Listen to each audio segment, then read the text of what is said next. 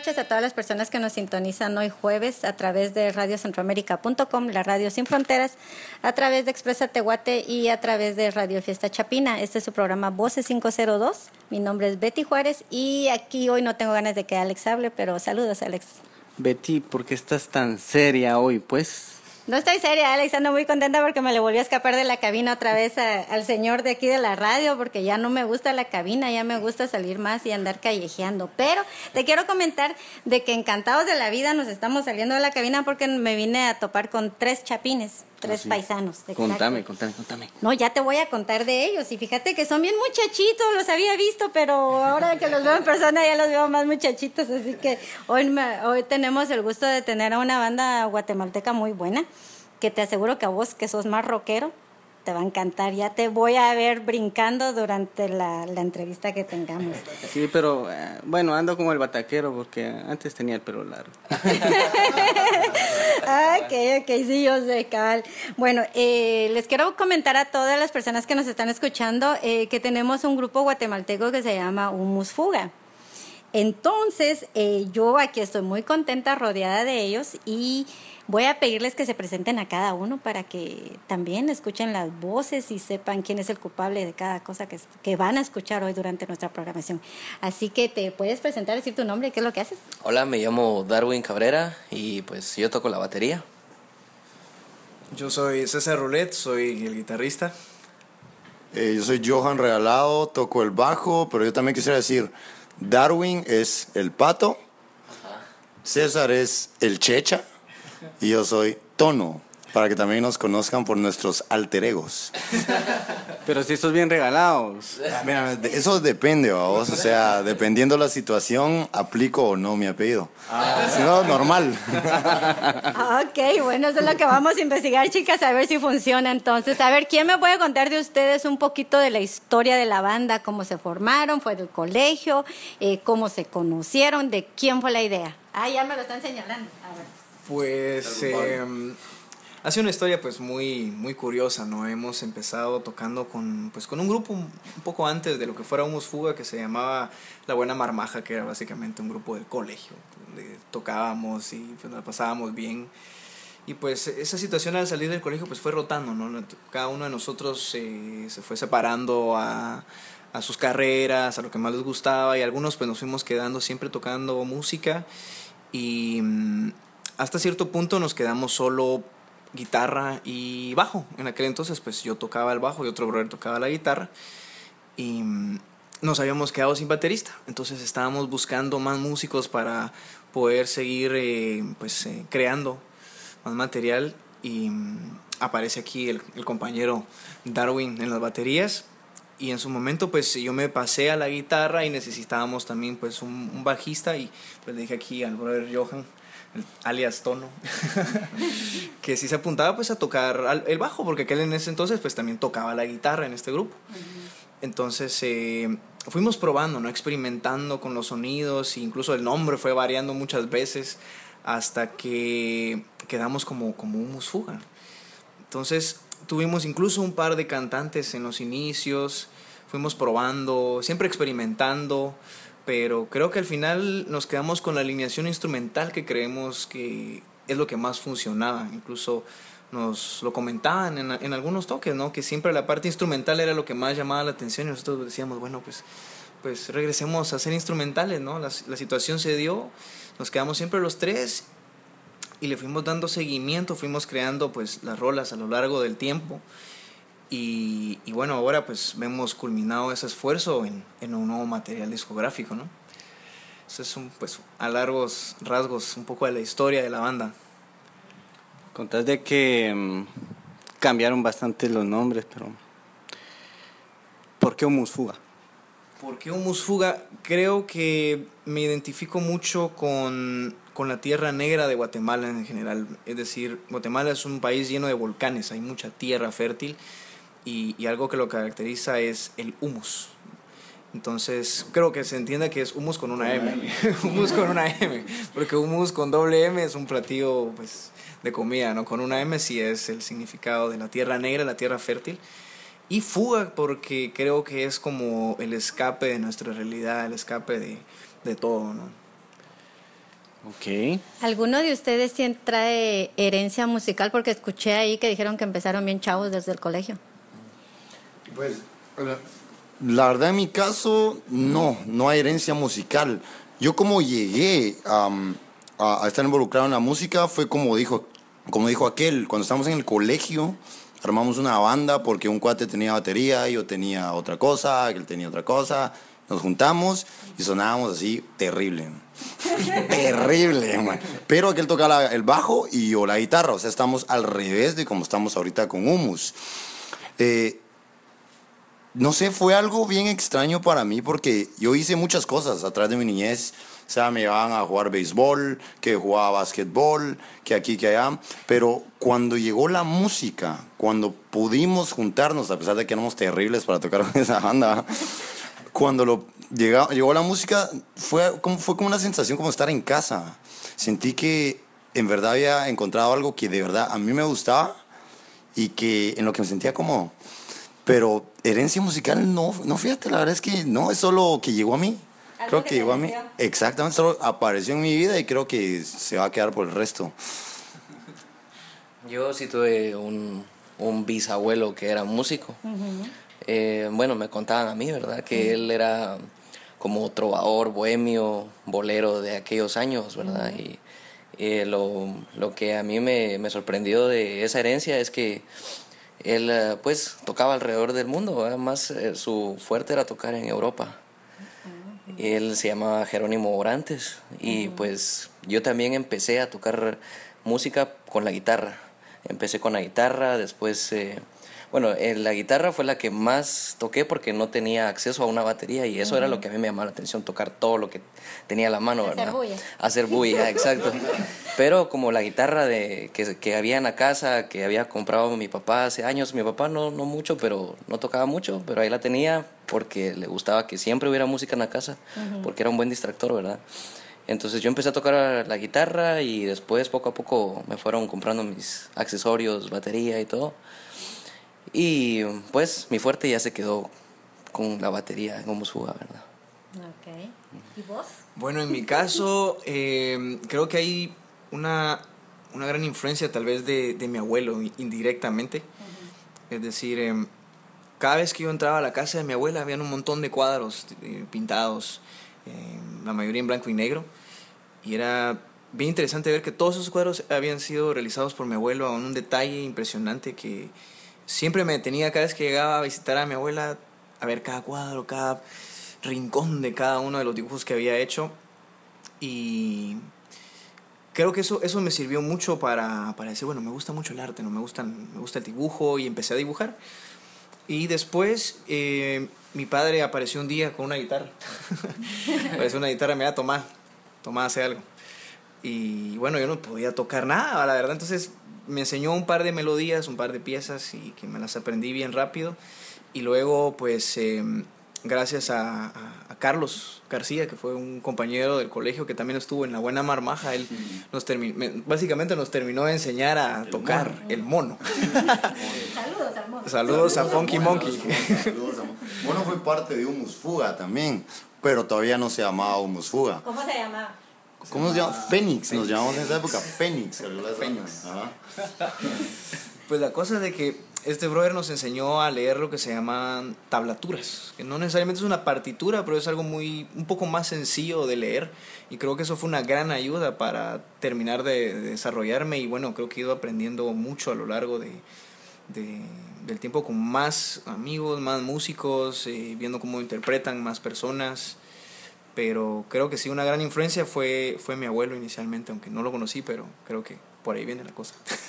Tu papá que te llevó la batería, la, la guitarra como buen regalo y, y ahí ya te, podemos decir que te nació el gusto. ¿Y usted, o él es tu papá? Sí. ¿Y usted, señor, tocaba la guitarra también?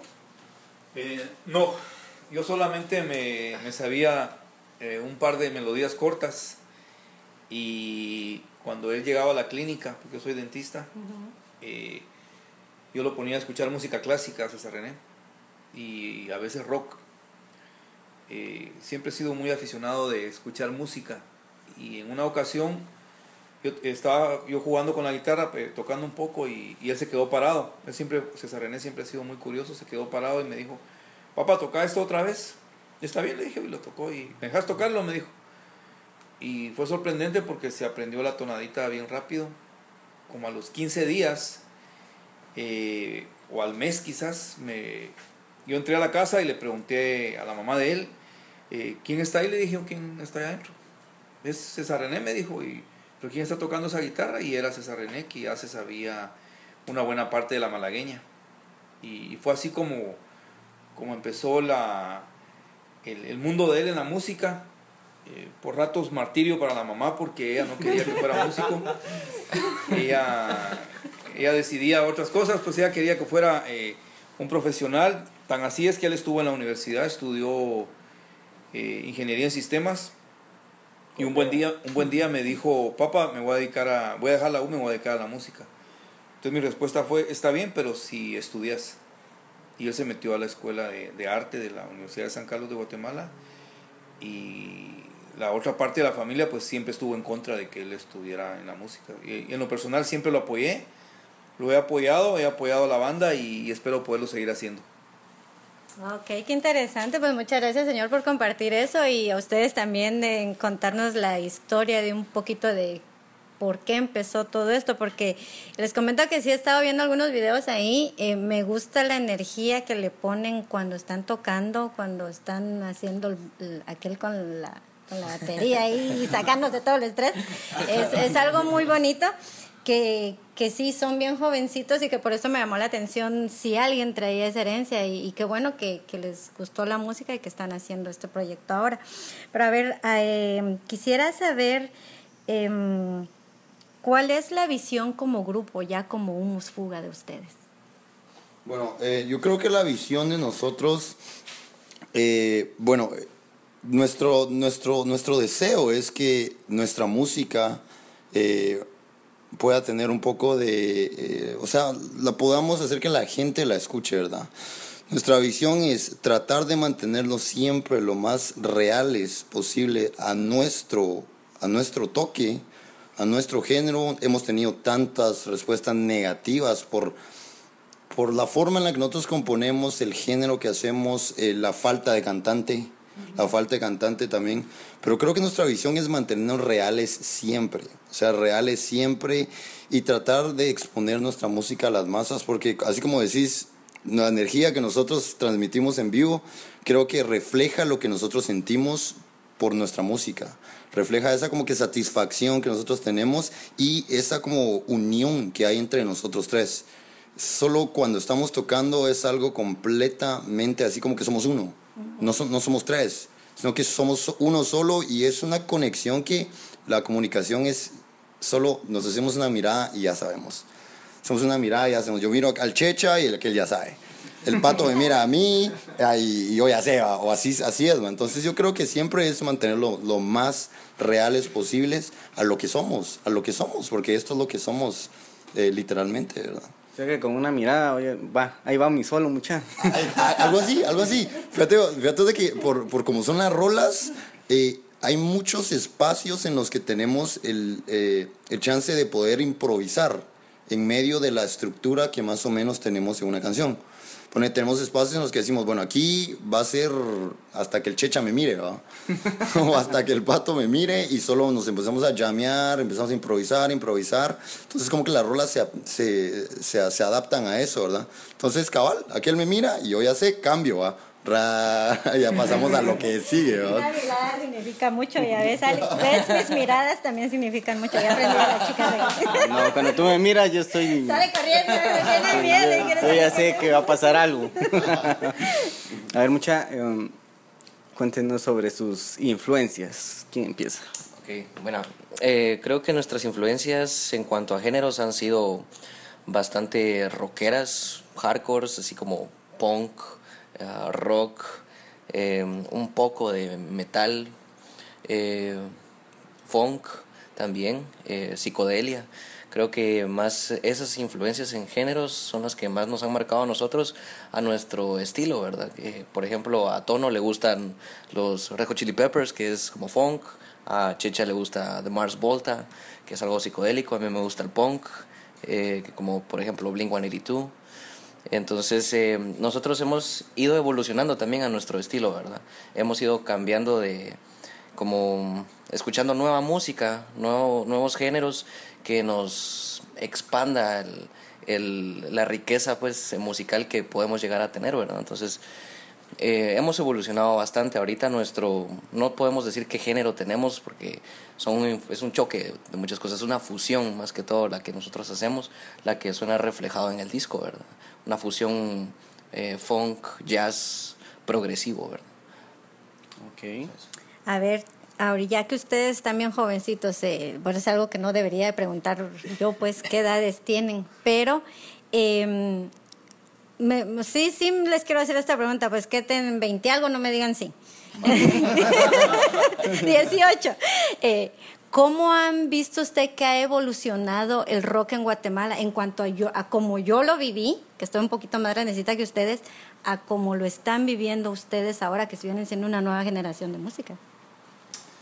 Yo creo que ha sido mm, una experiencia muy eh, intensa. Inicialmente empezamos tocando en lugares como en San Cristóbal, como en Jazz Plaza, luego nos movilizamos a la zona 1. Creo que en el momento en el que nosotros estuvimos eh, pues tocando, había una escena eh, con poca afluencia, poca afluencia de las personas, los músicos, eh, costaba mucho que se preocuparan o nos preocupáramos por, por tener buen equipo de sonido en general, buenas bocinas, una buena batería y casi siempre nos adaptábamos al equipo que estaba ahí.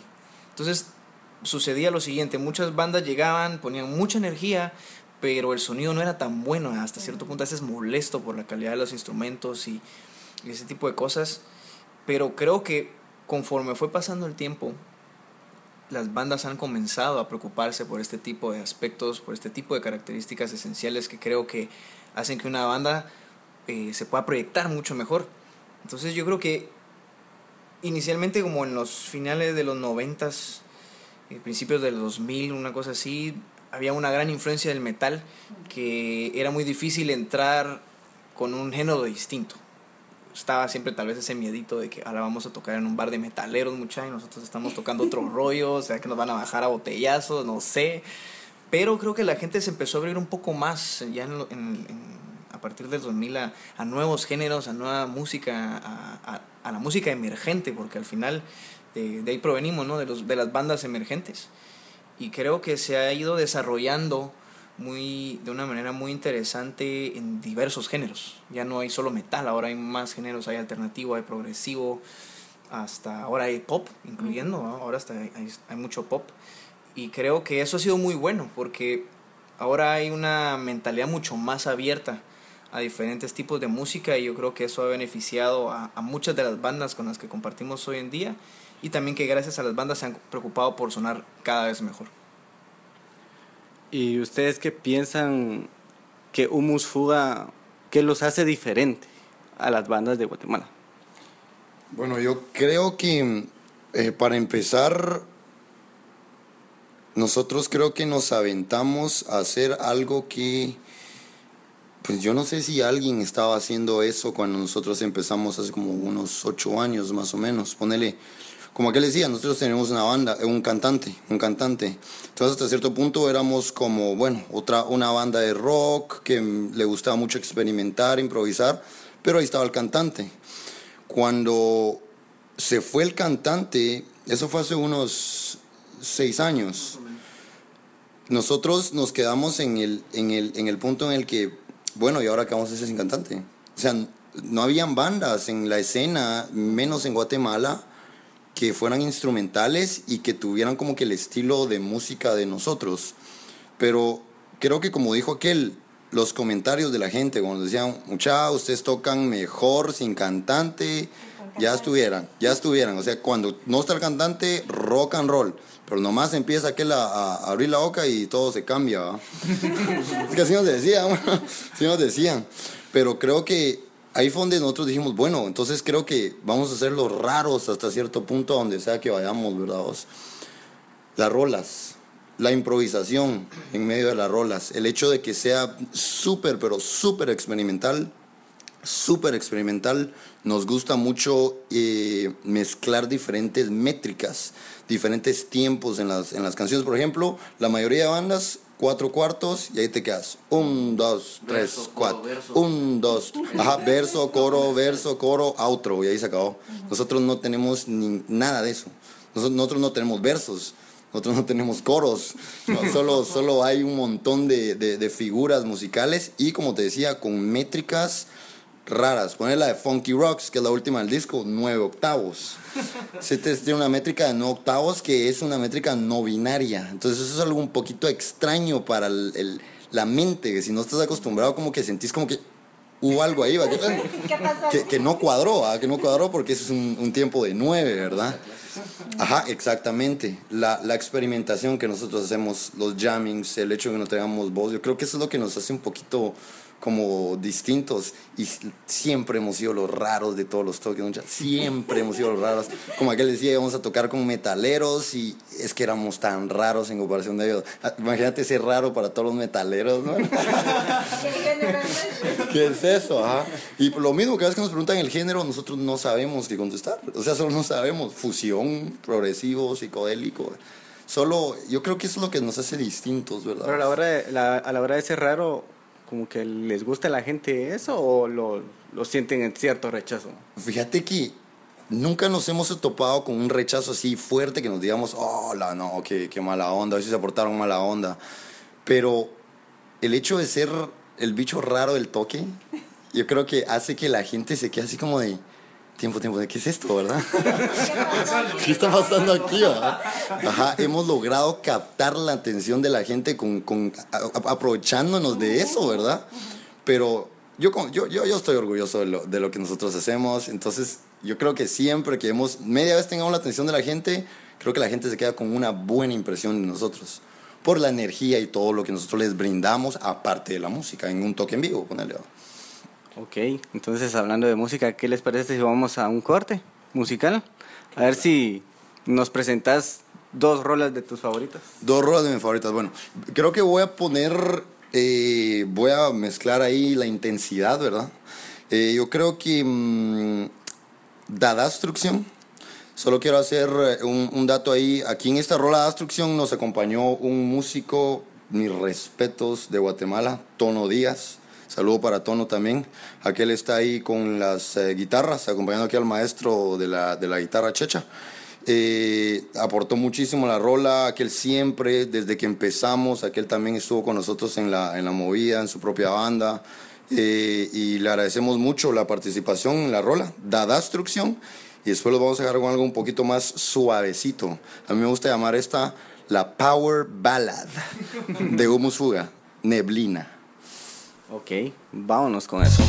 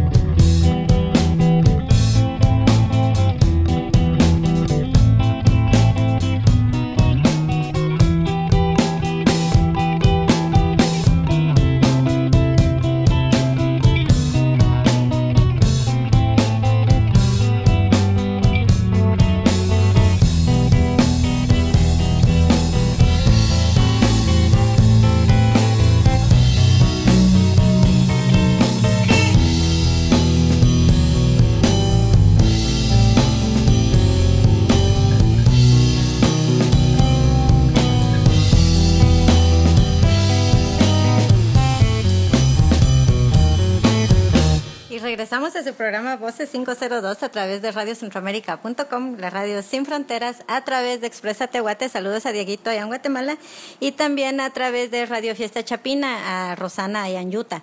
Eh, ¿Te gustaron las rolas, Alex?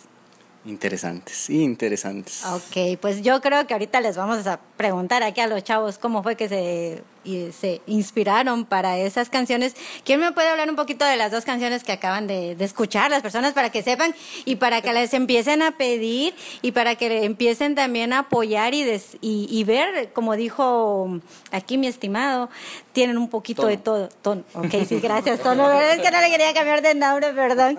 Eh, pero sí, eh, quiero que conozcan las personas que nos están escuchando un poquito de la historia de, las, de, la, de la música de ustedes, porque a mí en lo personal, como les dije, me, me gustaron, me, me, llamaron la atención, creo que sí funciona el llamar la atención.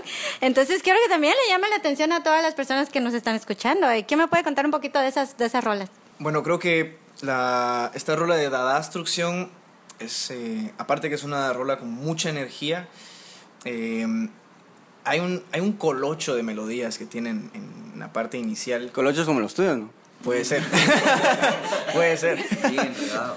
Bien, es un pedazo literalmente bien enredado, donde vamos con, con el bajo y la batería haciendo unos movimientos que, que tienen que ser muy precisos, muy precisos. Es un, es un, es un movimiento musical que mm, inició cuando estaba estudiando en, en, el Paraninfo Universitario, en la escuela de música, empezó a salir ese pequeño riff, luego lo compartí con aquellos y aquellos le terminaron de meter todo el, toda la energía y de repente la rola de ese punto se expandió a lo que es ahora.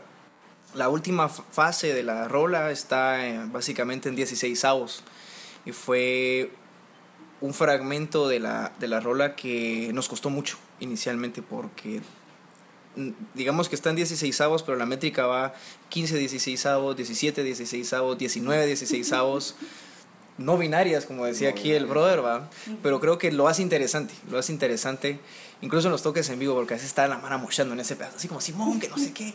Pero cuando cambian la métrica, ¿va? porque no es binario, de repente van para atrás, así como la cabeza para atrás, y de repente van para adelante, y de repente, y de repente ¿qué está pasando?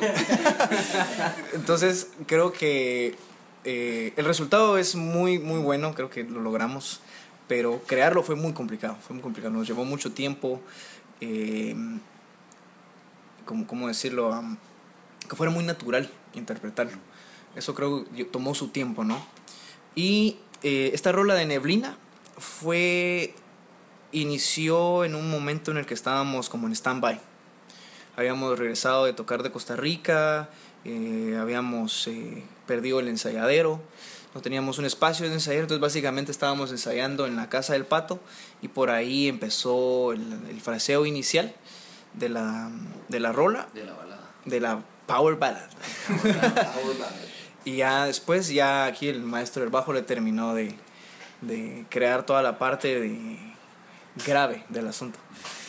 Y creo que es, es otra faceta de la banda también, porque si miramos estas dos rolas eh, en comparación, una es muy experimental y, muy rock, y mucho rock and roll, y la otra es más suave, ¿no? Un poco más sentimental y todo. Entonces, creo que ahí está, digamos, toda la paleta de colores de lo que podría ser la banda de extremo a extremo.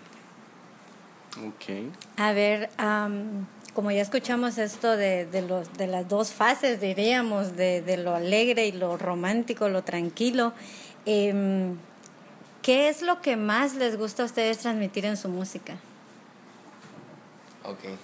Um, ¿Qué es lo que nos gusta transmitir? Uh -huh. ¿O qué quieres transmitir con ¿Qué quiero música? transmitir? Sí, fíjate que um, yo desde muy niño pues siempre tuve ese afán de, de querer tocar en los escenarios, eh, que, que en algún momento yo pudiera hacer algo bonito en la batería, pues que la gente lo apreciara, ¿verdad? Al igual que mi familia lo apreció también en un momento.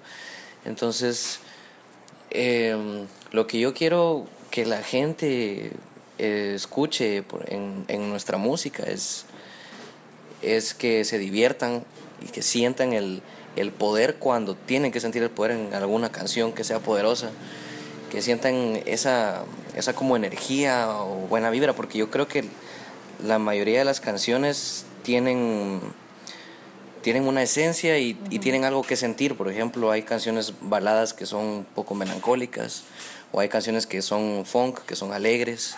Entonces, esa alegría que, o esa tristeza, por decirlo así, que, que nosotros llegamos a sentir cuando tocamos esa canción, es la que nos gusta transmitir a la gente y creo que lo ha sentido la gente. Hemos tenido eh, una buena respuesta de la gente cuando nos dice esta canción, por ejemplo, Petricor. Hay una canción que se llama Petricor que le gusta mucho a la gente porque es, no, es, no es tan triste, pero, pero sí es sí como que te pega así. Es algo rara la canción, es como mágica, quiero decir yo, porque en lo personal a mí me gusta tocarla bastante porque es, es bien, bien rica en cuanto a, notas musicales eh, en armonía, ¿verdad? Entonces, em, básicamente eso, que, que sientan eh, lo que nosotros estamos haciendo, si es un rock poderoso, pues que la gente se ponga a mochear, como dijo Checha.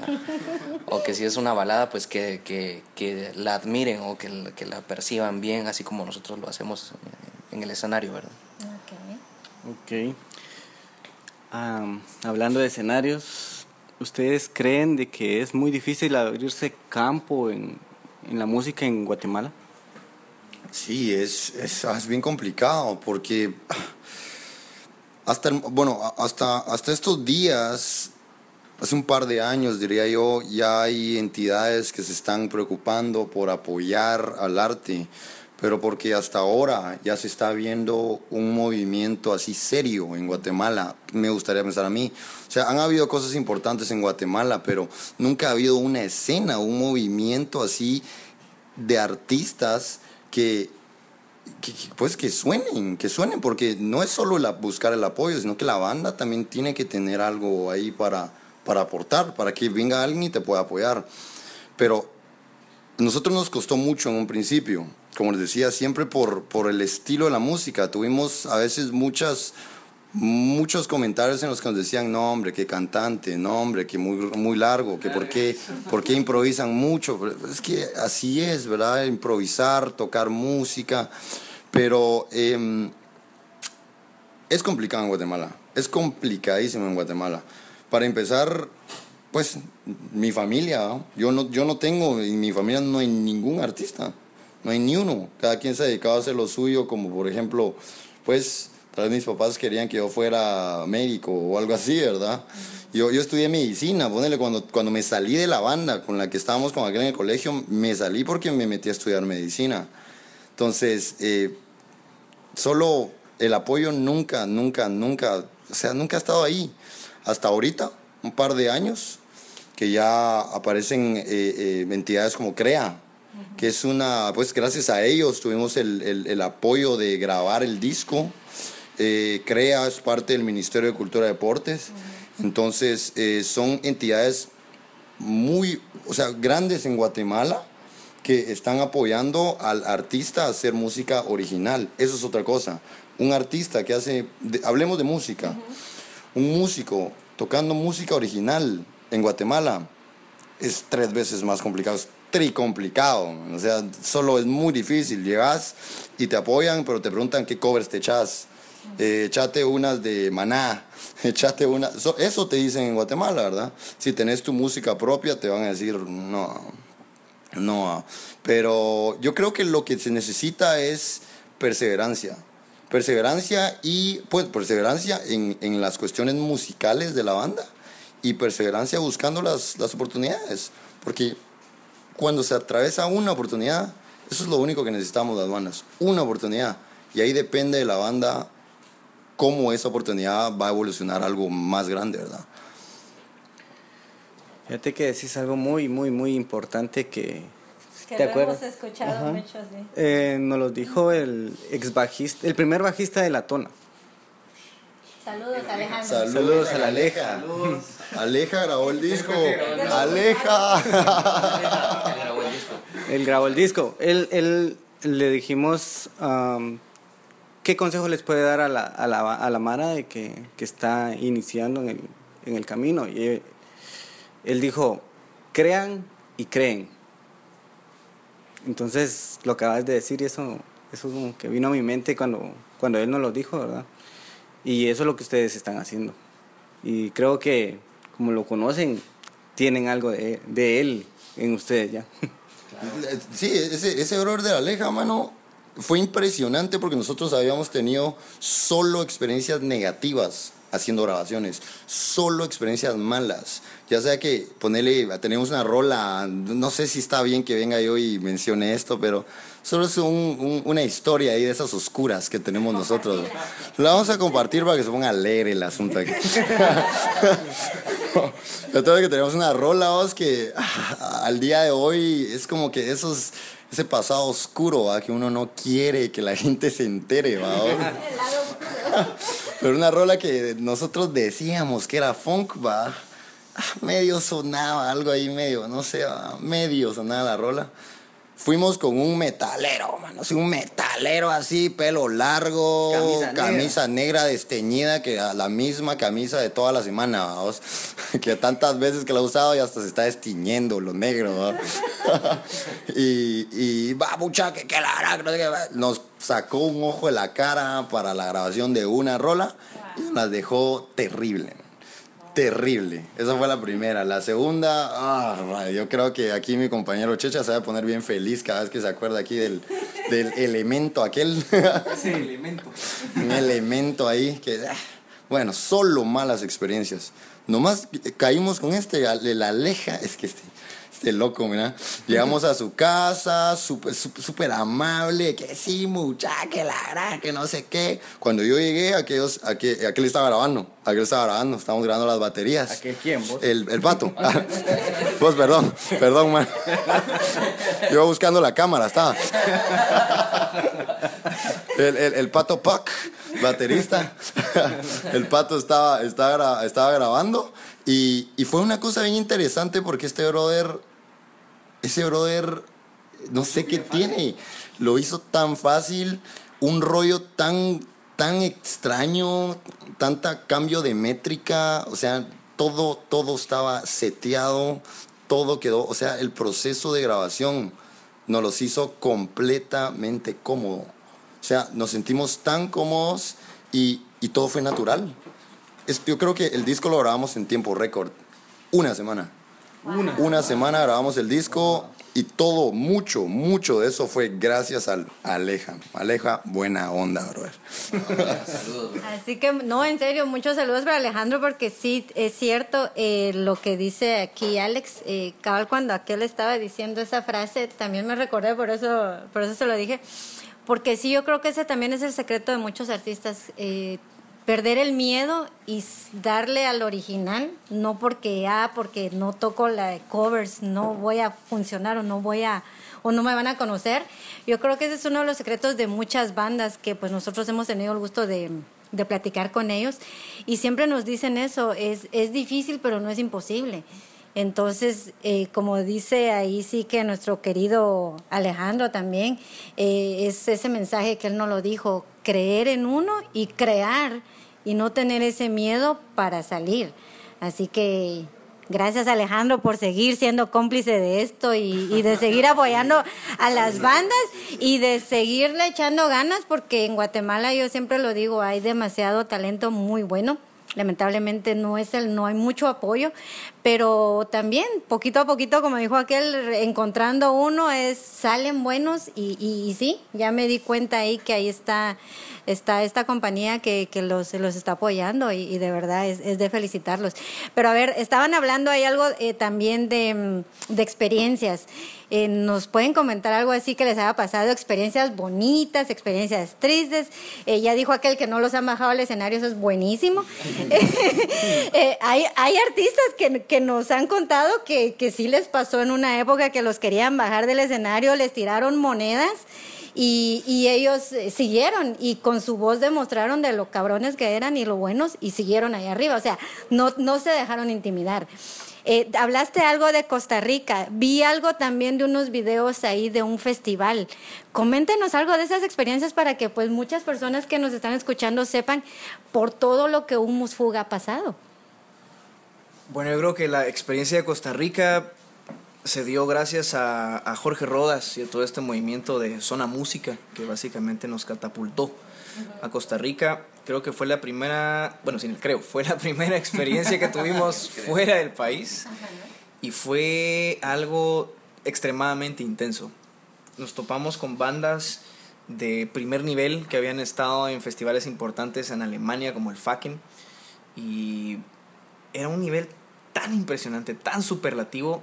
Era un festival de un fin de semana, sábado y domingo. Llegamos un sábado a escuchar cómo estaba la situación. Cuando llegamos estaban literalmente destapando el equipo, destapando bocina, destapando la consola. Todo el equipo era nuevo, solo porque se iba a dar el festival, solo porque sí. Wow. Solo porque sí, solo porque sí, solo por eso. Y empiezan las bandas a tocar una tras otra a un nivel que en Guatemala yo jamás había escuchado, jamás. Estaban a un nivel tan increíble que ya cuando nos tocaba el domingo, ¿no? Eran creo que como tres o cuatro bandas internacionales de Costa Rica. A nosotros nos va tocando después de una de esas bandas. Entonces, que- que- creo que traten de imaginar esto. Se sube esta banda y de repente habían 5.000 gentes enfrente. Se sube esta banda y habían 8.000 gentes enfrente. Así, solo empezaron y nosotros calentando dedos. Viendo ese show así increíble. A la gran puchica, no, hombre, qué cosa más impresionante. Terminan de tocar ellos y ahí estaba la gente. Ahí estaba la gente, teníamos que pues representar, ¿no? Era un reto. Era un reto total, era un reto total y creo que fue una gran experiencia, fue un gran crecimiento. No nos bajaron, no nos bajaron, no nos bajaron. y se llegaron más. No se fue la gente. No se fue la Ajá, gente. y tampoco se fue la gente. Pero la gente también se quedó así como, ¿qué es esto? ¿Qué está pasando? ¿Qué es esto? Esto no es igual que la banda anterior y nada de lo que estaba sonando antes. Pero no hubo una respuesta negativa. La respuesta fue bastante interesante. Eh, Creo que la gente se lo, digámoslo así, se lo tripió bien. Y, y creo que regresamos con mucha energía, con otra perspectiva. Y, y creo que nos ha servido esa experiencia para afrontar esta nueva aventura que estamos teniendo ahora aquí en los Estados Unidos. Creo que es, es, son las bases para lo que viene en estos siguientes días. Yo quisiera compartir una experiencia que le pasó aquí a mi estimado Checha. Pues nunca nos han bajado del escenario, pero al Checha sí se lo tragó un escenario una vez. ¿Cómo así? ¿Se, se abrió el escenario? Solo el escenario creo que no tenía un- una maderita, estaba ahí como medio al aire, ¿va? Y yo lo único que escuché fue un ta, un guitarrazo así, po. Y volteo a ver y solo Checha no estaba. Y yo volteo y, y el, eh, ajá, el pato ahí viéndome, yo viendo al pato y el Checha desaparecido. ¿Y qué se hizo el Vengo Checha? yo, me acerco al agujero que había quedado en el, as- en el escenario y solo miro que el Checha estaba tirado y seguía tocando. Eso fue en San Marcos. Fue en San Marcos, en Guatemala, en San, Mar San Pedro, San Marcos, Guatemala. Sí, eso estuvo Sí, muy bueno. aparecieron como dos personas ahí a ayudarlo, lo recogieron y todavía seguía tocando, lo pusieron así, seguía tocando, es rock and roll. Wow, qué interesante. Me, me imagino, ya me lo imaginé, que no soy, no soy tú. Es, es que yo también vi eso con otro artista, bueno, ese sí fue internacional, también se le abrió el escenario. Y se desapareció, pero no dejó de cantar. Entonces me imagino aquel, me imagino aquel que solo veíamos, lo escuchábamos y no lo veíamos. Entonces yo, eh, creo que eso es algo, como dice aquel y aquel, no dejaba Aquel de tocar. Como decía Checha y- como decía Tono, o sea, se meten tanto en la música, aman tanto lo que hacen, que, que Checha tirado allá abajo, él seguía tocando hasta que lo fueron a sacar y le dijeron, hey, espérate que tenés que tocar aquí arriba, no allá abajo. Sí, es una. Bueno, Checha, te toca. Am, ¿Por qué no escoges dos rolitas más? Claro, claro, claro. Creo que quisiera continuar con esta rola que hemos tenido una experiencia muy interesante con el público, ya que tal vez desde mi perspectiva es una rola de las más sencillas, más melódicas, más melancólicas. Se llama Petricor.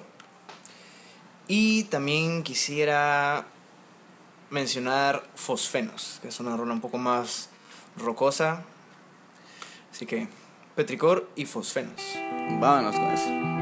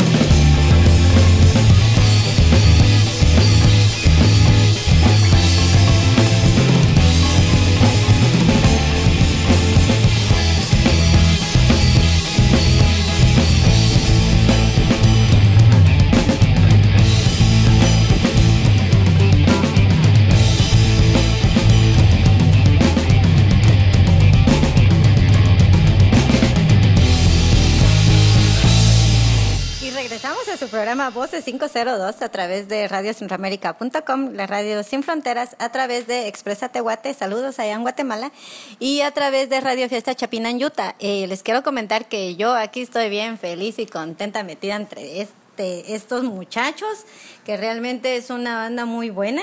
Eh, nos están contando cosas que, que, que, son secretos de aquí que, que Tono ya está empezando a compartir. Creo que sí funcionó el, lo del regalado. Creo que sí está funcionando. Creo que sí está funcionando. Entonces, ya se regaló. Ya, ya, ya, ya, ya. Sí, tengo que agarrar confianza. Ya, entonces ahí ya. Ya, ya, ya voy ahí, ya.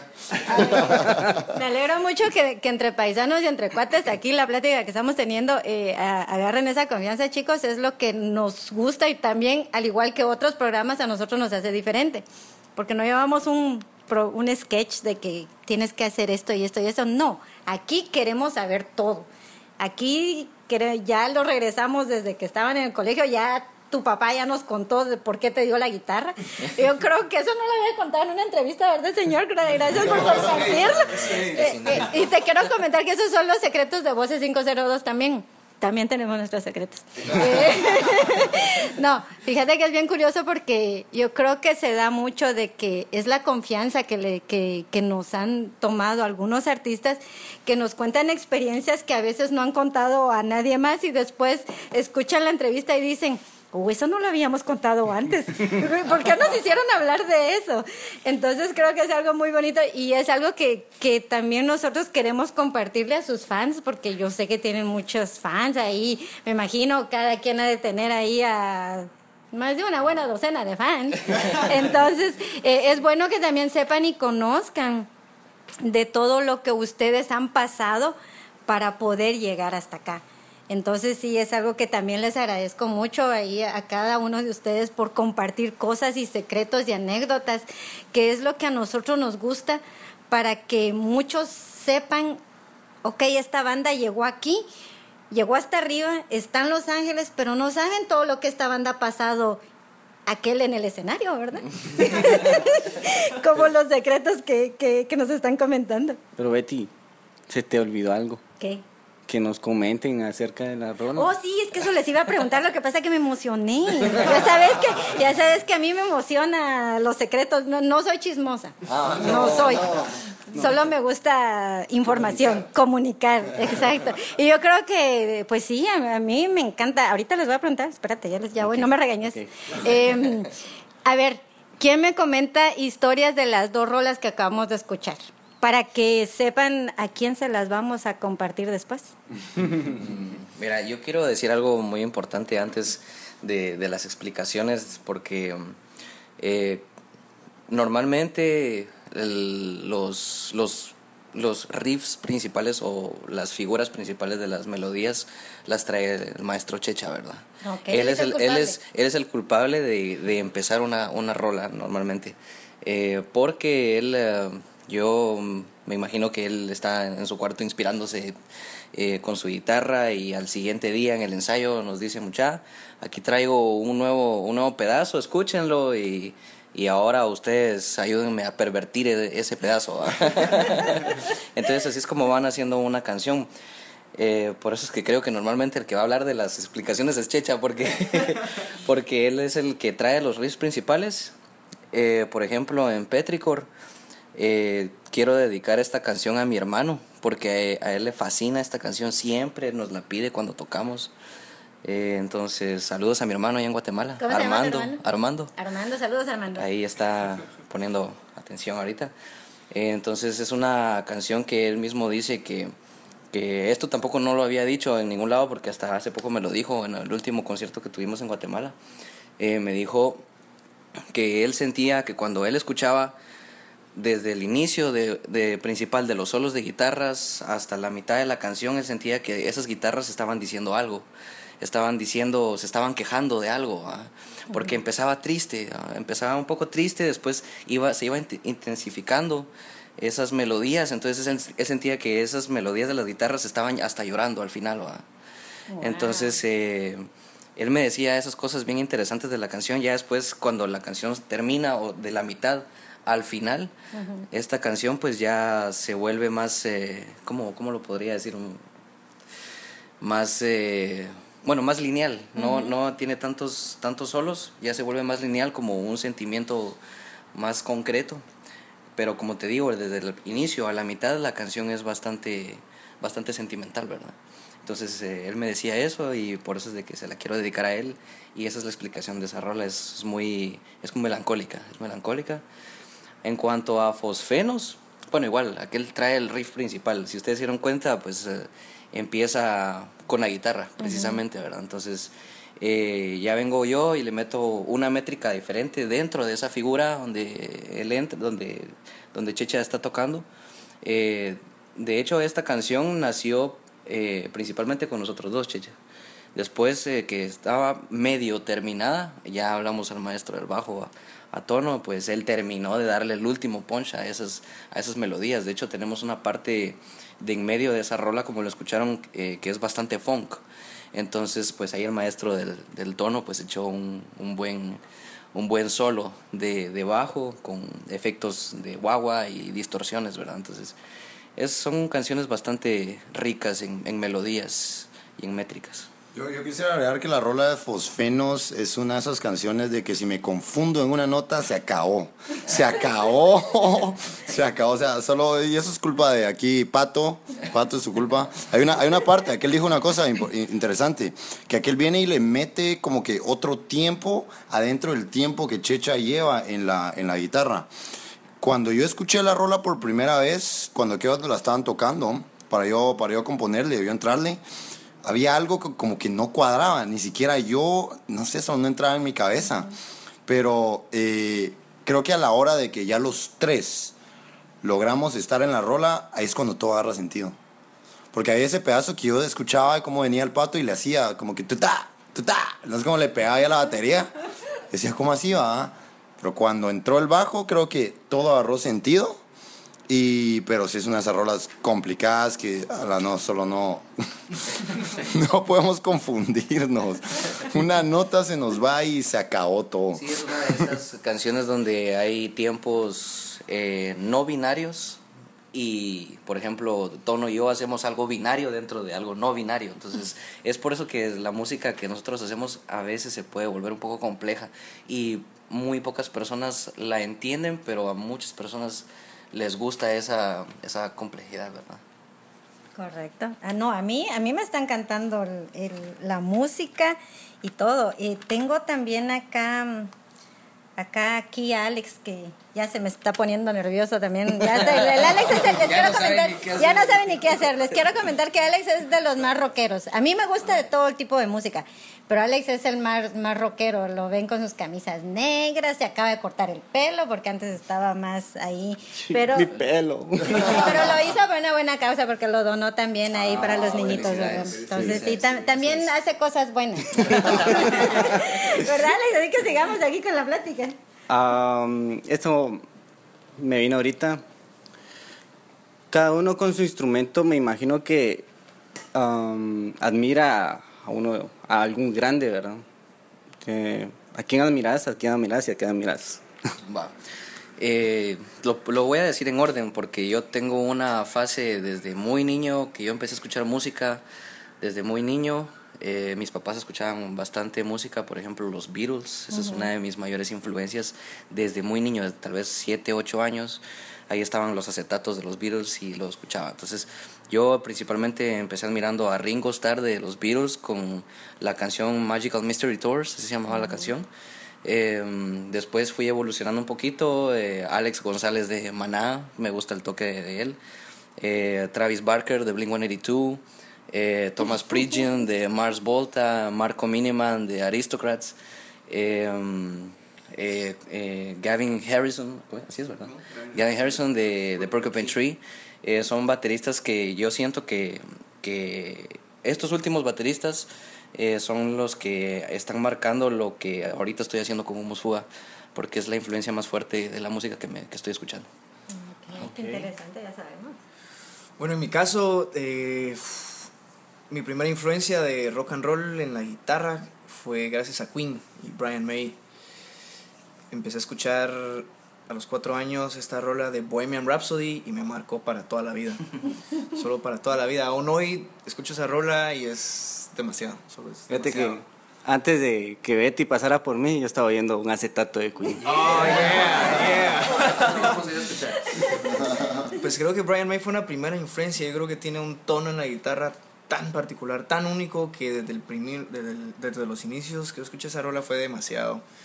Después de Brian May, eh, definitivamente Jimi Hendrix fue el siguiente guitarrista que me marcó. Escuchar sus solos tan sueltos, su, su calidad rítmica, porque no es, no es solo bueno haciendo solos, sino rítmicamente es muy bueno. La psicodelia que puede expresar en vivo es, es impresionante, es, es el mejor, es el mejor De los tiempos. de todos los tiempos y durante mucho tiempo. Hendrix fue una gran influencia y Hendrix me llevó a, a, est- a, a estos brothers de Mars Volta, donde está Omar Rodríguez López en la guitarra. Creo que conocer a, a esta banda me terminó de dar la pauta y, y darme cuenta de que no está mal soltarse y no está mal salirse un poco del comando. Porque creo que inicialmente yo me preguntaba a veces, bueno, ¿qué quiero hacer con la guitarra? ¿Qué quiero tocar? ¿Qué es lo que realmente quiero interpretar? No sabía exactamente hacia dónde ir. Y creo que esta banda terminó de, de permitirme soltarme. Creo que eso fue lo que lograron. Y también creo que otra gran influencia es John Frusciante, definitivamente, su calidad de los solos, las distorsiones que utiliza, su, su increíble capacidad de transmitir tantos sentimientos tan sublimes. Creo que eso también me ha marcado mucho, ha influenciado mucho incluso eh, la música de Humus Fuga.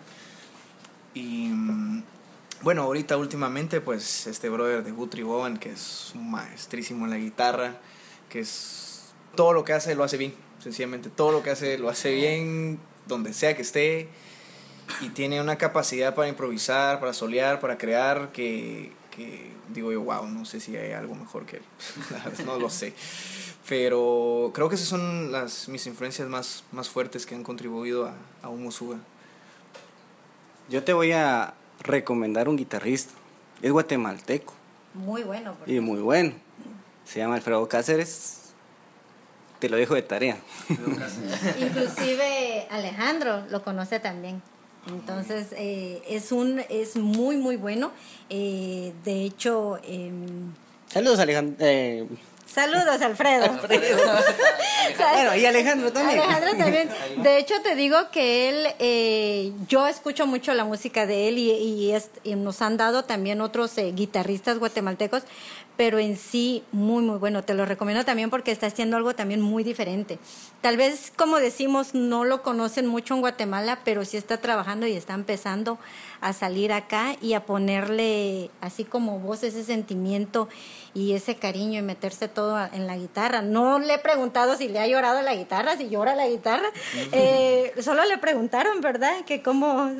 La diferencia entre tocar una guitarra y una mujer. dice. Exactamente. Pero sí, eh, sí, hay muchas influencias eh, muy, ahí- muy buenas. Por ahí trae unas sorpresitas que ahí les voy a contar fuera del aire. Sí, porque son exclusivas que no las podemos decir, ¿verdad? A ver, Mr. Tono. Mr. Tono, fíjate vos de que, em, bueno, mis influencias yo creo que están bien marcadas. Yo tengo tal vez tres influencias. La primera que Bob Marley. Yo, yo tenía unos cuatro años cuando vi el video de One Love y miro a este personaje con un pelo así súper raro, así, ¿viste? Que tiene en la cabeza. Decía Eso yo, explica tu pelo. Exactamente, exactamente, exactamente. La, la música, todo, todo para mí era increíble de Bob Marley. Poco a poco fui conociendo más y más y yo la verdad de que desde que tengo memoria, desde que tengo memoria, yo Bob Marley ha sido lo máximo para mí, ¿verdad? Ah, cuando empezamos a tocar, yo empecé tocando guitarra. Eh, y mi, pues, mi banda favorita todos los tiempos son los Red Chili Peppers.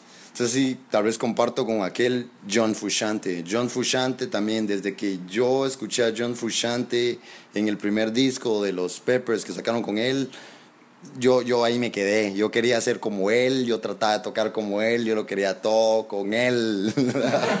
Frusciante, ¿me estás escuchando? ¿Me estás escuchando? Pero Eso es ser un fan, mira. Exacto, exacto. Pero ahí mismo, ahí mismo estaba también este otro elemento, eh, el señor Michael Balsari, mejor conocido como Flea. Flea. Eh, Flea, Flea, o sea, de- definitivamente... eh, yo, yo, bueno, cuando yo tocaba guitarra, siempre está eso como que la... Bueno, no todos, pero mucha gente dice el bajo, pero si el bajo ni siquiera se escucha. Pero, pero no es así, ¿va? Pero no es así. Yo siempre decía, ¿qué, es eso que se escucha ahí de, de fondo? ¿va? ¿Qué es ese punch que se escucha ahí, que se escucha así como que bien, bien así? Ajá, ajá.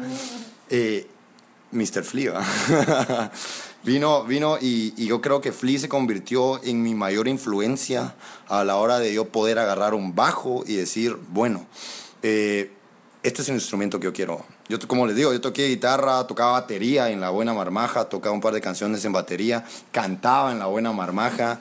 Terrible, pero cantaba. pero, pero yo creo que cuando llegó el bajo y fue cuando yo de- definitivamente me di cuenta que era lo que hacía Flea. ush, Ahí, ahí fue todo, ahí fue todo. Frushante, ya no quiero con vos, man.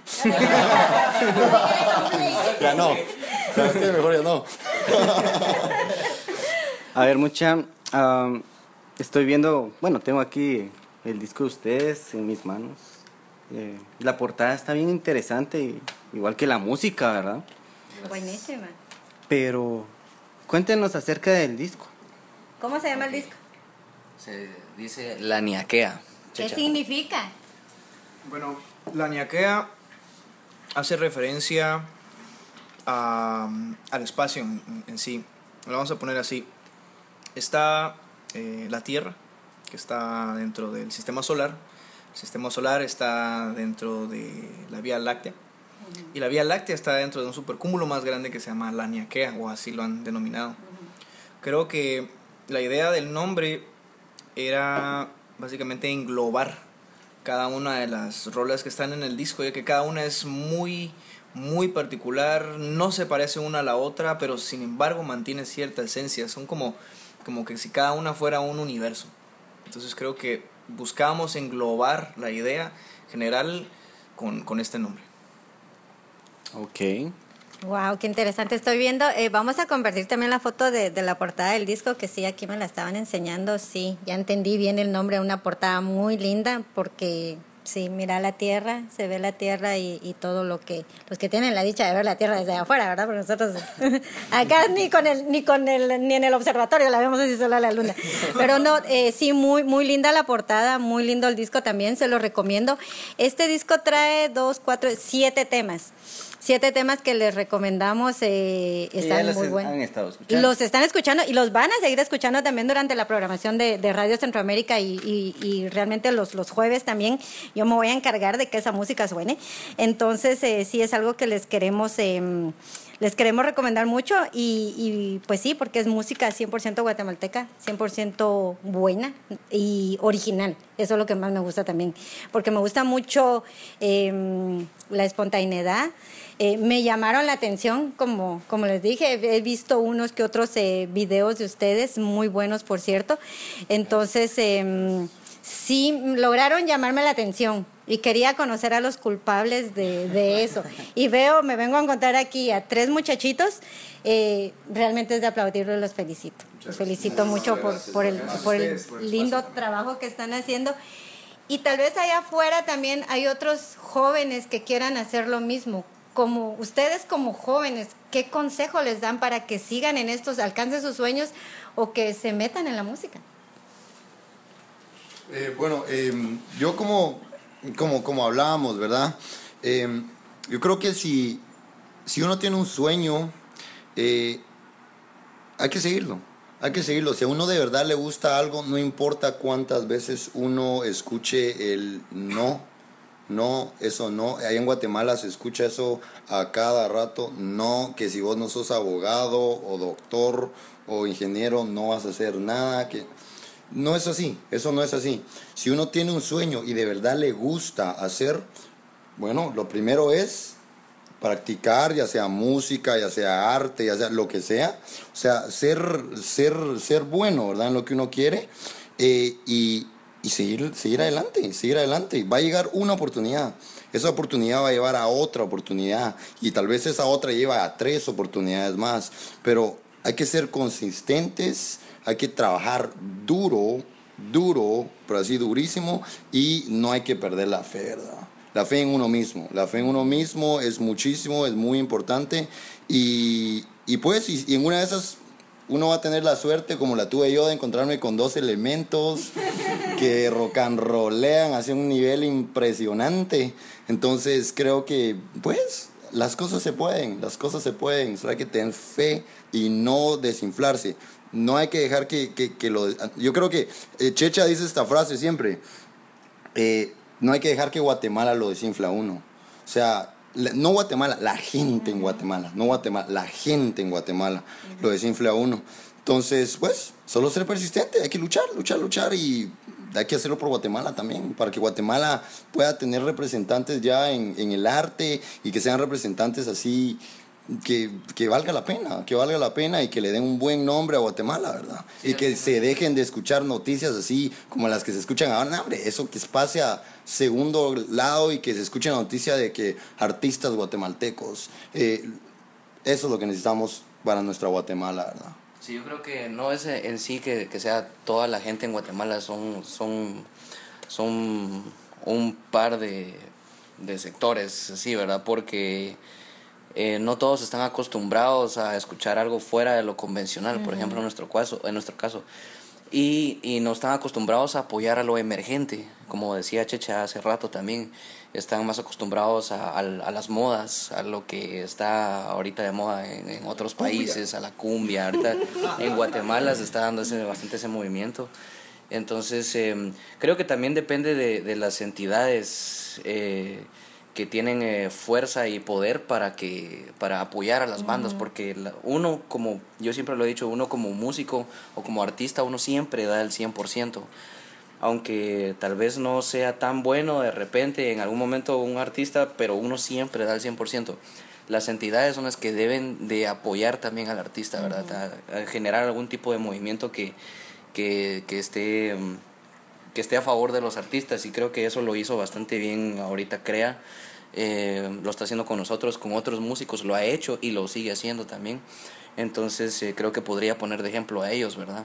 Y pues de esa manera eh, crear un, un cambio radical en, en la mentalidad de, de muchas personas en, en Guatemala. No todos, pero sí pero sí los que los que están más acostumbrados a las modas también que, que, que vean otro tipo de, de fronteras así, otros músicos o, o artistas en sí en Guatemala, ¿verdad? Sí, yo creo que en Guatemala se maneja en muchos sectores mucho negativismo, en todos los sentidos de la palabra. Creo que eso es algo que el artista naturalmente busca romper. Muchas veces encontrándose con muchas zancadillas, con muchas paredes, con muchas fronteras, pero hay un sector reducido de la población que, también tiene sed de, de salir adelante y de ver qué está pasando. ¿no? Yo creo que eh, primero como artistas hay que tenerse la confianza. Hay que tenerse la confianza en lo que uno está haciendo. Hay que, como decía aquí el amigo Johan, hay que perseverar, ¿no? Hay que perseverar porque eventualmente las oportunidades llegan. Eventualmente las oportunidades llegan y lo más importante es estar preparados para cuando lleguen las oportunidades. Si uno no está preparado, la oportunidad solo llega, ¿qué onda? Adiós, ahí te ves.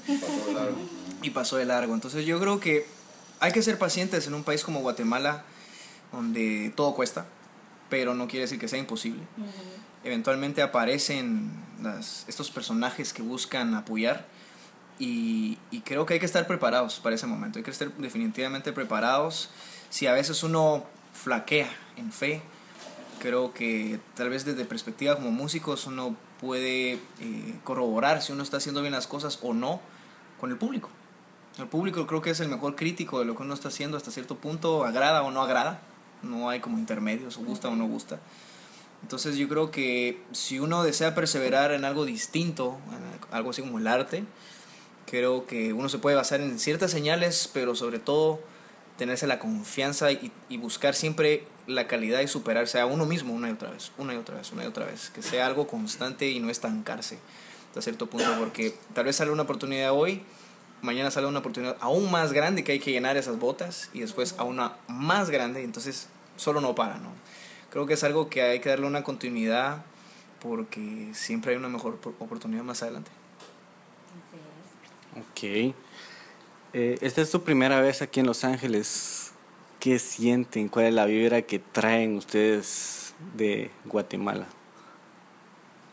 Creo que es la primera vez que estamos los tres juntos aquí en Estados Unidos y mm, quisiera mencionar mucho los, los últimos dos toques que hemos tenido en la capital. Toda esta gestión ha sido algo muy desgastante, demasiados trámites, que aquí, que allá, que falta esto, que falta lo otro, no sé qué, que lo desvían a uno de la música en sí, creo yo, hasta cierto punto.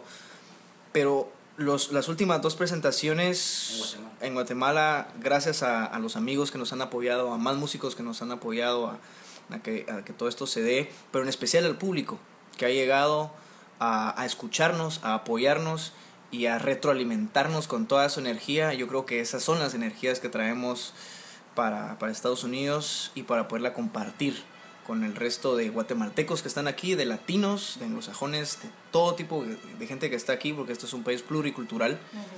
Creo que venimos con mucha energía, gracias a, a, a nuestros compatriotas. Y, y, pues creo que venimos a, a rockear todo lo que podamos. Ok, me parece interesante y, y, y, realmente creo que sí es algo que necesitábamos nosotros los guatemaltecos tener algo diferente. Eh, y creo que Humos Fuga están logrando hacer eso. Así que les deseamos lo mejor en este viaje. Esperemos que no sea solo uno, que vengan más, que esto sea el inicio, la puertecita que se esté abriendo para que puedan venir más oportunidades. Y les quería preguntar, ok, es, tenemos aquí el disco, eh, el, el, el, el, disco de Humus Fuga. En las personas que nos están escuchando, en, pues te he de decir que sí, te puedo presumir, ¿verdad? Yo puedo presumir, que, que nos escuchan mucho en Europa y en, en, otros países. Ellos que no tenemos acceso al, al, disco, al disco físico, ¿cómo o dónde van a poder encontrar la música de Humus Fuga? Okay, eh, la música de Humus Fuga va a estar disponible también en, en bandcamp.com. Uh -huh. Es eh, la dirección es humusfuga.bandcamp.com. Uh -huh. Humus con una H o con, con, un, con H y con una M. Uh -huh. Este, ahí van a poder uh, comprar el disco, está a 10 dólares. Okay. Eh, lo van a tener eh, digital más un hidden track. Entonces ahí es como lo van a poder conseguir. También estamos en todas las redes sociales como Musfuga, eh, Facebook, Twitter, Instagram, SoundCloud, YouTube. Eh, ahí nos pueden buscar también, ¿verdad? Y ahí es donde vamos a estar posteando todo, eh, próximos eventos, eh, lanzamiento de, del disco en Guatemala, uh -huh. que lo vamos a hacer muy pronto, básicamente. Ok, bueno, pues entonces chicos, de verdad les agradezco muchísimo que, que nos hayan eh, abierto las puertas de aquí de, de la casa de, del Señor, eh, que nos haya, que, que, porque, porque nos escapamos hoy de la cabina, les cuento, nosotros según, usualmente lo tendríamos que hacer en cabina, pero nos encanta con Alex andar callejeando y andar aquí... De patechucho. Andar de patas de chucho, dicen por ahí. Pero eh, no me molesta para nada echarme las manejadas con tal de venir a conocer y ver a los culpables de que nos traigan buena música. Así que eh, Voces 502, igual Radio Centroamérica, su casa. Eh, nuestro programa está abierto a que a apoyar al artista guatemalteco, eh, más que todo a valores nuevos, bandas nuevas, lo nuevo que yo no escuché cuando estaba allá pero que gracias a las redes sociales también ahora ya, ya veo como aquí mi estimado el, el pato, ¿verdad? Está dándole duro allá a la batería y, y, aquel también con el bajo veo cómo se meten en la música y vos también. Entonces es algo que, que me gusta mucho de la banda. Eh, espero, como, dijo, como dije ya anteriormente, que no sea la primera vez, sino que vuelvan a venir y vuelvan a venir no solo un evento, sino que se abran más puertas. Y a todas las personas que nos están escuchando, siempre lo digo, apoyen la música de Guatemala. Nosotros en Guatemala tenemos muy buena música, pero esta música no sale sin el apoyo de ustedes. De, eh, compren los discos, no los anden pirateando porque no es bueno, van a ir a parar al bote. Entonces, cómprenlos, porque los artistas se es realmente es un trabajo que vale la pena, que no tiene precio. Las horas de desvelo, ya escucharon en esta entrevista todas las travesuras de lo que pasa al momento de, de, de, que estos chicos se junten y empiecen a componer. Creo que es algo que vale la pena escucharlo, comprarlo y verlos, ¿por qué no? Cuando estén aquí en, en futuros eventos en Los Ángeles. Así que, eh, chavos, de verdad les agradecemos enormemente. Y no me puedo ir antes sin mandar un saludo muy especial de un cuate tuyo que nos está escuchando, a quien le tengo un gran cariño, a Brian Salazar. Te mando un gran abrazo vos. Eh, ya vi a tu cuate, así que ya ahorita me voy a poner a averiguar todas tus travesuras de, que hacías en el colegio. No, también, también un saludo a toda la raza del castaño. A todos los vecinos del Castaño. Pero sí, en serio, eh, eh, saludos también para tu hermano, que, que, nos está escuchando y que es su música preferida. Sí, yo creo que también quiero mandar un saludo a mi madre, que ha estado pendiente ahí de, de, todo el viaje, que me ha apoyado desde siempre, a, mi, a mi papá, a mi abuelita. Eh, quiero también mandar un saludo bastante cariñoso a Sandra Kielgas, que es una persona de, que nos está apoyando aquí en Los Ángeles también. También agradecimientos al papá de César, que es Don Checha. Don Checha, le decimos acá de cariño. Eh, también a personajes como Jorge Rodas, Javier Payeras, eh, David Dubón, eh, Alejandro Hernández, que ya lo mencionamos en cuanto a toda la producción del, del disco, ¿verdad? No sé quién más falta. A Libertad Garrido de la calle Producciones con, con las fotos, a la productora Lobo Negro de Guatemala, también a Luis Arturo de, y a Gisela, a Walter, eh, al comité en total de la Semana del Guatemalteco que nos ha apoyado bastante. Eh, no sé quién más hace falta. yo, yo, también, como dijo aquel, agradecerle a mis, a mis, a mis viejitos, a mis papás, que pues ahí, sí que, a pesar de que llegó un momento, yo le dije, mire, a mi viejo, disculpe, pero la universidad no es para mí, ¿verdad? Yo quiero tocar música, eh, o sea, nunca, nunca eh, negó su apoyo, siempre estuvo ahí, eh, hasta el día de hoy, me sigue apoyando, gracias a mi viejo, a, a mi mamá también, por el apoyo, por las las horas y horas que yo paso eh, tocando y pues lo siento, lo siento por haber roto los vidrios de la sala como tres veces ya, pero ahí está, ahí sí mi mamá, gracias a, pues saludos a toda mi familia, también a mi hermana que, que, también nos va a estar escuchando. Eh, saludos a toda la gente allá en, en Guate que nos apoya y gracias a ustedes, muchísimas gracias por haberse tomado el tiempo de, de, venir y platicar con nosotros. Yo también quiero, quiero mandar, un, mandar un saludo, pero súper, súper mega cariñoso a mi novia, Vanessa Sagastume, que ella me ha apoyado bastante últimamente, a, a los tres también. Saludos, mi amor, te amo. Ah. también saludos a mi novia, te amo mucho. Checha. Yo digo saludos a mi novia. Ah, no, no tengo. Checha tiene novio, Checha tiene novio, entonces No, tiene novias. Eh, pero ¿y no que los bajistas no tienen novia, pues? Ah. No, yo sí tengo novia, Eso es lo que dicen en las redes sociales. Yo solo digo eso. La novia del, canta del guitarrista es la mano. la guitarra, Por eso, con la que toca la guitarra. Con la que toca la guitarra. ok. Bueno, chavos, sí, a ver, eh, ¿con qué rolas nos vamos a despedir espérate. Ah, ah todavía falta. Ah, ok, perdón, perdón. Ay, Betty, ¿qué te pasa? Es que estoy emocionada porque quiero seguir en el chisme, pero sin... Sin, sin micrófono. Sin micrófono, sí, sí. Hace unos meses, ¿te acuerdas de que vimos que ciertos artistas molestaban a otro artista y que no sé qué, que no sé cuánto. Yo quiero preguntarles esto a ustedes. Ustedes son como que la nueva generación de músicos de Guatemala.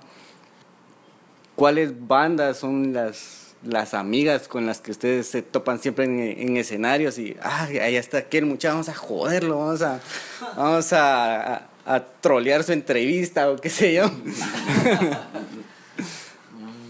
bueno, yo, yo creo que sería más que todo con Carrión.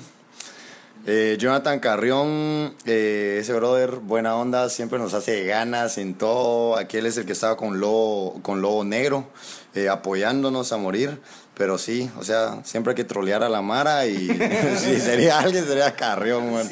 Salud, Carrión. Y también está, bueno, desde los inicios también eh, nos juntábamos bastante con Speed. Speed, eh, Minor, Minor, saludos a Minor. Eh, Azabeth, que fue una de nuestras bandas favoritas guatemaltecas con las que empezamos también, donde está Tono Díaz, que es el que colaboró con el con Da Destrucción en el disco. Eh, pues no sé, ¿quién más? ¿quién más? Bucelonte, que últimamente hemos estado compartiendo escenario con aquellos, también Tony Elgado. Tony Elgado. Eh, Ah, ¿quién más? King. King. Bueno, que es la otra banda de Tony Delgado es- también. Es el vocalista. Ajá. Y bueno, también están estos brothers de los, de los Kamikaites. Está también eh, Oricalcos. Oricalcos. Está también Adonis Muerto. Y no sé qué otras bandas más. Creo que son las con las que estamos Por lo menos con las que nos estamos movilizando últimamente. Y los Red Hot Chili Peppers, ¿verdad? Que siempre tengo giras con ellos. ¿verdad? Saludos a Flea. Saludos a Flea. Te voy a comentar algo bien gracioso que, que esto, ya, y ya voy, ya voy yo con mis intimidades, ¿verdad? Pero bueno. Te- no, ya agarré confianza también. No, es que dijiste Flea, y Flea significa algo para mí por dos cosas. Eh, por mi, mi gato se llamaba Flea, pero mi gato eh, le pusieron Flea por Flea de Red Hot Chili Pepper. La muchacha que lo, que lo, que lo dejó, pues yo lo adopté. Le preguntamos en una ocasión por qué el gato se llamaba Flea, porque yo no había escuchado el nombre así como que Flea, ¿por qué? Y era un gato muy lindo. Entonces, eh, ¿Por qué se ella- llama pulga un gato? Exacto. Entonces eh, ella me dijo, es por el de Red Hot Chili Pepper, la chava eh, americana, así bien rockera. Entonces yo empecé a escuchar y a investigar un poquito porque mi gato se llamaba Flea. Entonces, eh, sí, es un nombre muy especial y algo muy que me, me gustó mucho ver ya un poquito más de la música de ellos. La fui conociendo por un gato. Correcto, esa es la historia de mi Flea. Lamentablemente mi Flea ya no está. Sí, no, lamentablemente ya no, mi hijo falleció. Entonces, eh, pero sí, es algo que, que te digo que a través de él, por eso, las casualidades de la vida, Claro.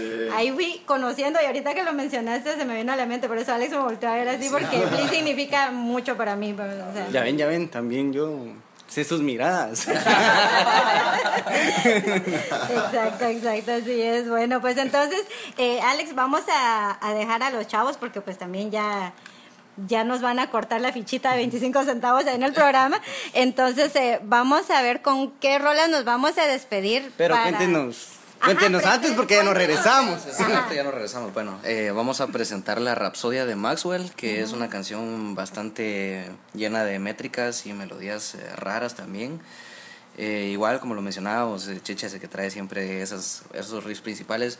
Después lo pervertimos con el, con el tono y, y nació, nació la rola, ¿verdad? Eh, y por último, Funky Rocks. Yo creo que vos podrías decirnos algo de Funky Rocks tono. Que Sí, yo creo que Funky Rocks para mí, bueno, yo creo que para los tres es, es la razón por la que Humus Fuga existe, literalmente. Es la razón por la que nosotros estamos aquí. Es la primera rola que compusimos hace ocho años.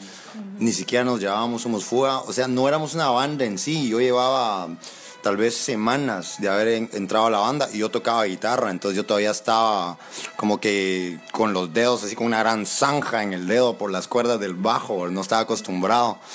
Pero yo me acuerdo precisamente de esa rola porque eh, yo iba caminando eh, al, al ensayadero, iba, camin- iba como a media cuadra y el ensayadero estaba en un segundo piso en, en la casa de la abuelita de, de, de- de Checha. Y, y yo me acuerdo que empecé a escuchar un, a dos, a, do- a- a una batería y una guitarra tocando. Y, y yo venía caminando y me quedé abajo. Me quedé abajo pensando eh, qué le iba a meter yo. Porque literalmente iba a ser la primera vez que yo iba a componer algo para el bajo. Pero no sé por qué fue como un clic. Algo hizo clic en mi cabeza y desde ese entonces fue cuando yo dije, tiempo, el bajo es lo mío, ¿verdad? Yo subí cuando subía que ellos estaban tocando y fue solo así, ta, ta, ta, ta, y me metí de una vez. Salió la rola. Salió así a la primera y, y me acuerdo que la tocamos como un- unas tres veces ese día y nunca nos salió completa. O sea, tratábamos de llegar al final, pero como que no. Vino el pato y dijo, mucha, voy a grabar, porque no se nos va a olvidar, ¿va?". La puso a grabar y nos salió perfecta. Nos salió perfecta. Yo creo que es de las mejores versiones que existen de Funky Rocks. Y hasta el día de hoy todavía tratamos de buscar algo como esa primera vez que, que tocamos Funky Rocks. Entonces creo que es una canción bien especial para los tres. Es la canción que, que, que, que nos tiene aquí, que nos tiene aquí. Cada vez que la tocamos en vivo es, es un placer para mí, es un placer. Espero que la disfruten. Eh, Funky Rocks. Curiosamente es la, can- la última canción del disco, ¿verdad? Porque termina con un punch así riquísimo, Para ¿verdad? cerrar Para cerrar el el disco. disco con broche de oro. Entonces, Ah, está ok. Bueno, pues entonces eh, los dejamos con... la Rapsodia de Maxwell y Funky Rocks. Ok, y los esperamos el próximo jueves en su programa Voces 502 a través de radiocentroamérica.com, la radio sin fronteras. Bye. Bye.